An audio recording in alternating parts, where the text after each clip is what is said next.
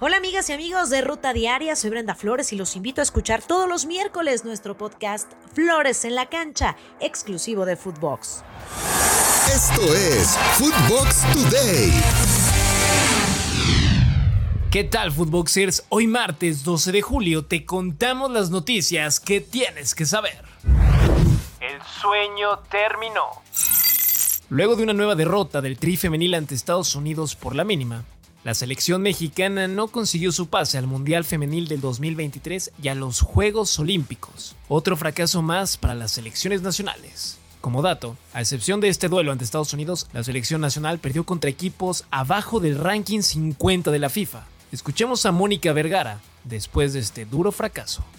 Y sí, pues decirles que lo considero como un fracaso personal, pero sí quiero que sepan que este proyecto del fútbol femenil en nuestro país está creciendo, está teniendo muchísimos pasos sólidos hacia adelante. Entonces te puedo decir que es un fracaso personal, pero no del programa de selecciones femeniles. Ormeño listo. Según información de TUDN, se conoció que ya se encuentra en Guadalajara Santiago Ormeño.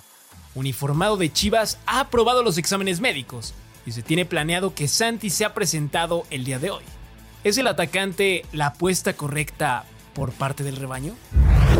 Ganaron las campeonas. El cuadro de Chivas sigue luciendo su título y en el arranque de la apertura 2022 derrotaron en casa a Tijuana dos goles por uno.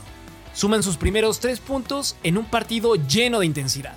Escuchemos al Pato Alfaro tras este arranque positivo de torneo el balance se me hace bueno. Obviamente siempre iniciar con el pie derecho ganando es, es, importante porque da confianza. Por lapsos el equipo jugó bien, por lapsos estuvimos un poquito imprecisas. Creo que hasta cierto punto normal por el inicio del torneo. Obviamente si hay, si hay muchas cosas por mejorar, siempre, siempre va a haber algo por mejorar independientemente del, del triunfo que logramos.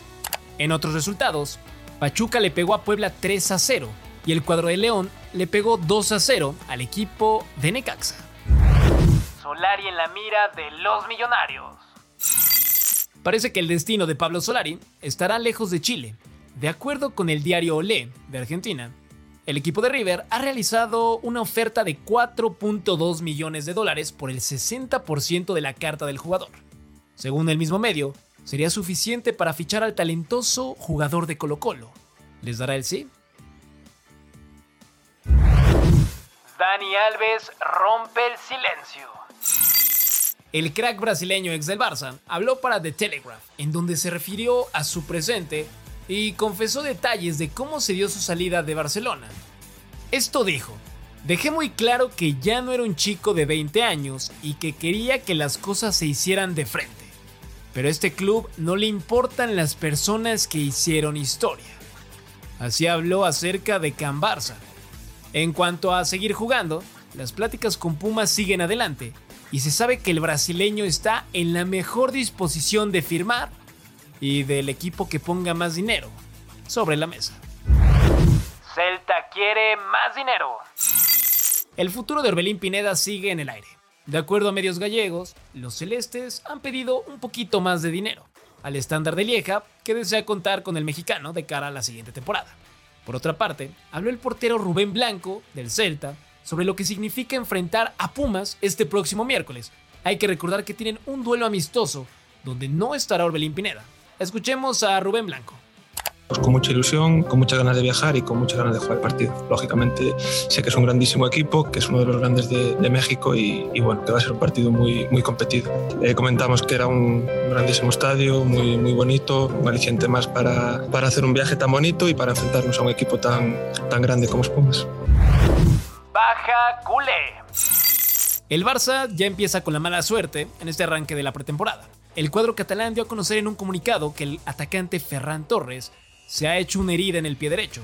Su evolución marcará si estará disponible o no para los próximos enfrentamientos y entrenamientos en este inicio de actividad del cuadro culé. Cantera mexicana a Europa. El defensa mexicano Jesús Alcantar ya está en Portugal para firmar contrato con el Sporting Lisboa B. El que fuera canterano de Cimarrones fue parte del fracaso del Trip Sub-20, el pasado premundial de la CONCACAF. Veremos qué tal le va en su viaje por el viejo continente.